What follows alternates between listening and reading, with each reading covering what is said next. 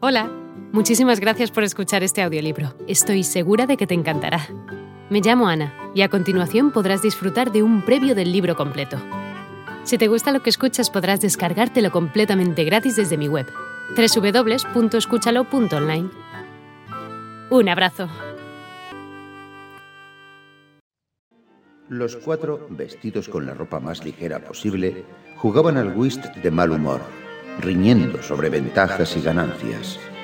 No era el mejor whist del mundo, pero se habían tomado bastante trabajo para poder jugar. Motran, el agrimensor, había cabalgado 50 kilómetros y viajado en tren otros 160 desde su solitario puesto en el desierto durante la noche anterior. Lowndes, del Servicio Civil, destinado en misión especial al Departamento Político, había hecho un camino igual de largo para escapar por un momento de las miserables intrigas de un empobrecido estado indígena cuyo rey adulaba y fanfarroneaba alternativamente para conseguir más dinero de las lastimosas contribuciones impuestas a campesinos explotados y desesperados criadores de camellos. Spurtov el médico de la compañía de ferrocarriles, había abandonado un campamento de colis atacado por el cólera para velar por sí mismo durante 48 horas, reuniéndose con hombres blancos una vez más. Humil, el ingeniero ayudante, era el anfitrión. Tenía un domicilio fijo y en consecuencia recibía a sus amigos todos los domingos, si es que podían ir. Cuando uno de ellos no aparecía, enviaba un telegrama a su última dirección para saber si el ausente estaba vivo o muerto.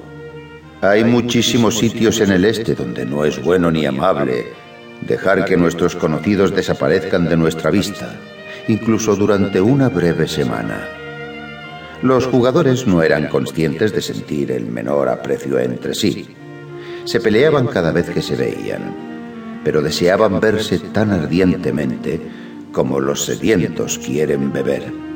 Eran hombres solitarios que comprendían el terrible significado de la palabra soledad. Todos tenían menos de 30 años y a esa edad es demasiado pronto para que cualquier hombre posea un conocimiento semejante. ¿Una Pilsener? dijo Spurtov tras el segundo juego secándose la frente. Lamento decir que se ha terminado la cerveza y apenas queda suficiente soda para esta noche, contestó Humil. Vaya una sucia hospitalidad, gruñó a Spurtov. No he podido evitarlo. He enviado cartas y telegramas, pero los trenes todavía no pasan con regularidad. La semana pasada me quedé sin hielo, como bien sabe Londres.